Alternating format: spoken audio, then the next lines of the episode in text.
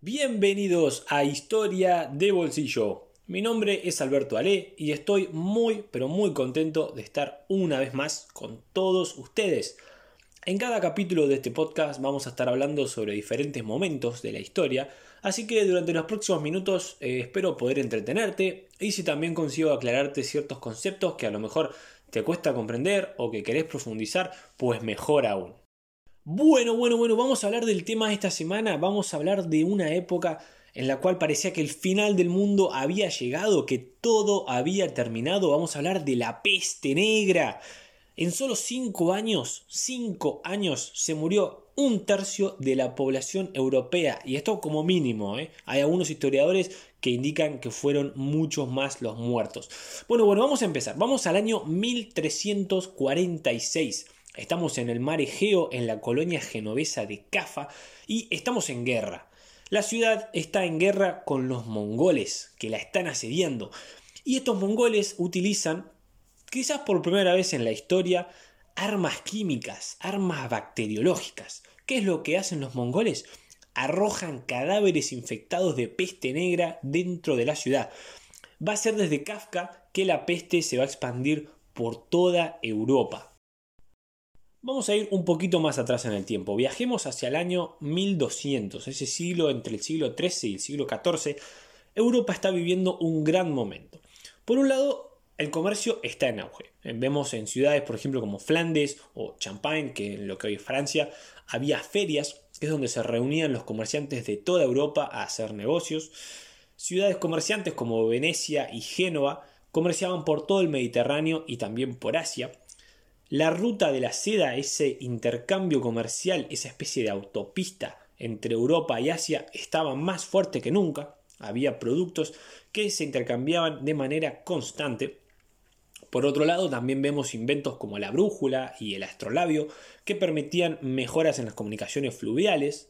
Y por último, pero no menos importante, durante ese siglo el clima europeo fue muy favorable, lo cual permitió que haya buenas cosechas esto a su vez genera un aumento de población y siempre que vemos que la población aumenta, vemos que el comercio aumenta también. Pero una vez comenzado el siglo XIV, esto es los años 1300, la cosa empieza a cambiar para mal. Se empieza a formar una tormenta perfecta en Europa.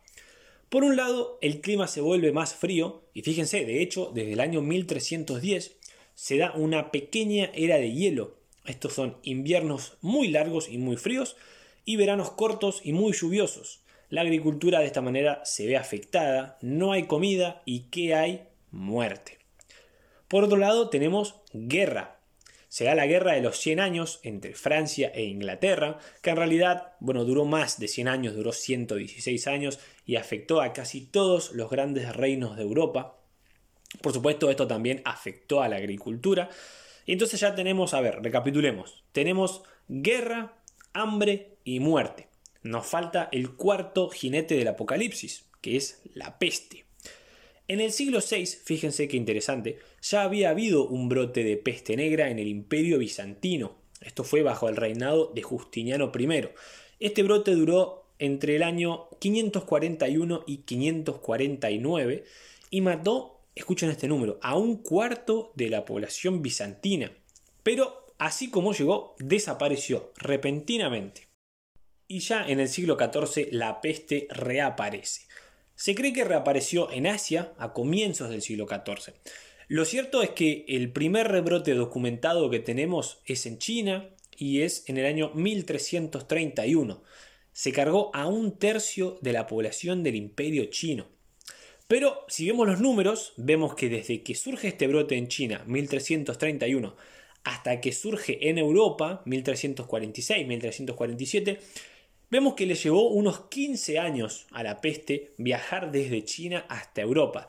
Pero una vez llegado al continente europeo, solamente en 4 o 5 años nada más hizo estragos. Quizás se deba porque Europa en ese momento era el continente más densamente poblado. Lo cierto es que hacia el año 1347, ¿sí? luego de que la ciudad de Cafa cae ante el imperio mongol, varios barcos huyen de la ciudad llevando en sus bodegas, sin saberlo, la peste, llevaban la muerte hacia Europa. Hicieron tres paradas luego de Cafa. Una en la ciudad de Pera, que era una ciudad cerquita de Constantinopla, la segunda en Messina, en Sicilia, y la tercera en Marsella, en el sur de lo que hoy es Francia. Es principalmente desde Messina y Marsella que la peste se va a expandir por toda Europa occidental. Recordemos que el siglo anterior había habido un auge comercial en Europa y entonces las ciudades estaban muy bien conectadas entre sí. Lo que en un principio era muy bueno se convirtió en algo muy malo, ya que esto facilitó la rápida circulación de la enfermedad. Por ejemplo, fíjense, desde Marsella la peste llegó a Inglaterra, llegó a Bélgica, llegó a España, etc. Lo cierto es que si bien fueron los pobres quienes más padecieron la, la peste negra, no distinguía de clases. ¿sí? Esta peste no distinguía de clases sociales. Fíjense, por ejemplo, en el año 1341, en Rusia, murieron, gracias a la peste negra, el gran duque de Moscú y el patriarca de la Iglesia Ortodoxa rusa. Tenemos otro caso en la corte papal de Aviñón, murieron varios cardenales que eran muy cercanos al Papa. Y también el rey Alfonso XI de Castilla murió de peste en el año 1350 mientras estaba asediando la ciudad de Gibraltar. Y por último vemos que la hija del rey de Inglaterra, la princesa Joana, también murió de peste negra mientras viajaba por Francia. En, Venecia fue uno de los lugares que se adoptaron las primeras medidas para combatir la peste. Por ejemplo, los barcos que llegaban eran puestos en cuarentena hasta asegurarse que los, los tripulantes no estaban enfermos. A los fallecidos se les enterraba en, islas lejos de la ciudad, todos sabemos que Venecia es una ciudad formada de islas, se los enterraba en islas lejanas del centro de la ciudad. Pero así todo falleció el 60% de la población de Venecia. Estamos hablando de unas 90.000 personas. En Milán, a las personas infectadas se las encerraba en sus casas y a través de un sistema, un mecanismo con, con cuerdas, se las alimentaba a través de la ventana. Sin embargo, como habíamos dicho anteriormente, fueron los pobres quienes se vieron más afectados, ya que principalmente vivían hacinados, con mucha suciedad y por ende con más ratas, que estaban infestadas de pulgas, que eran las que transmitían esta enfermedad. La primera medida que tomó la población ante el brote de peste negra fue largarse de las ciudades afectadas, directamente se iban. El gran problema era que la bacteria tardaba unos 6 días en incubarse, de modo que abandonaban sus viviendas, pero sin saber llevaban la peste con ellos. Es en esta época que surgen dos maneras de plantearse la vida frente a esta peste negra. La primera era encontrar la felicidad en los placeres más inmediatos, más mundanos. Esto es, en el sexo, en la bebida, en la comida, ¿sí? disfrutar todo lo posible antes de morirse, porque era muy posible que todos se murieran. La segunda forma de plantearse la vida, totalmente opuesta a esta primera, era mostrar penitencia y arrepentimiento. Por ejemplo, se organizaban grandes procesiones ¿sí? para demostrar la fe, lo cual por supuesto empeoró la situación. Imagínense una concentración grande de personas, todas muy cerca una de las otras, y esto hizo desastres. Incluso dentro de esta manifestación, dentro de esta, dentro de esta, forma de, plantearse ante, ante la enfermedad, fue cuando surgieron los flagelantes, que eran personas que iban por las ciudades y poblados flagelándose para demostrar su devoción. Está bien, no se morían de peste, pero sí se morían muchos de las heridas causadas. Comienzan a escribirse tratados médicos para tratar de encontrar una respuesta científica a la enfermedad. Si bien no lo lograron, sí se dieron cuenta de que el contacto entre las personas, o principalmente un contacto, el contacto perdón, con, con un enfermo y la suciedad jugaban un rol clave en la propagación de la enfermedad.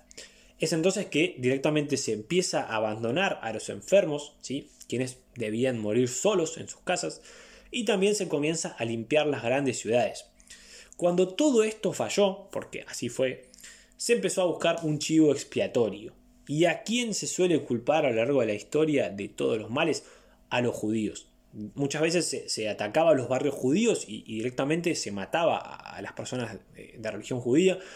Pero bueno, por supuesto, nada de esto solucionaba el problema de la peste. Hasta que hacia el año 1352, tan de repente como había aparecido, la peste negra desapareció, como por arte de magia.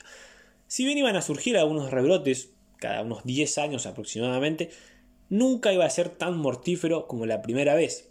dado que la población ya había adquirido cierta inmunidad y se iban a tomar ciertas precauciones, como ya habíamos dicho, fue la limpieza de las ciudades.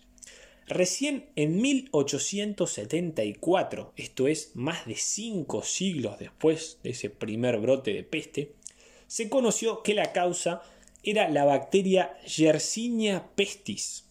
Y unos cuatro años después se descubrió que eran las pulgas infectadas de esta bacteria y que viajaban en las ratas quienes infectaban a las personas. Esto es, una vez que la pulga mata a la rata, salta hacia el, eh, hacia el cuerpo caliente más cercano que tiene, que eran las personas. Bueno, y hasta acá el tema de esta semana. Espero que lo hayan disfrutado, que se hayan entretenido y también que hayan aprendido un poco sobre lo que fue la peste negra. Muchas gracias y nos reencontramos la semana que viene. Chao.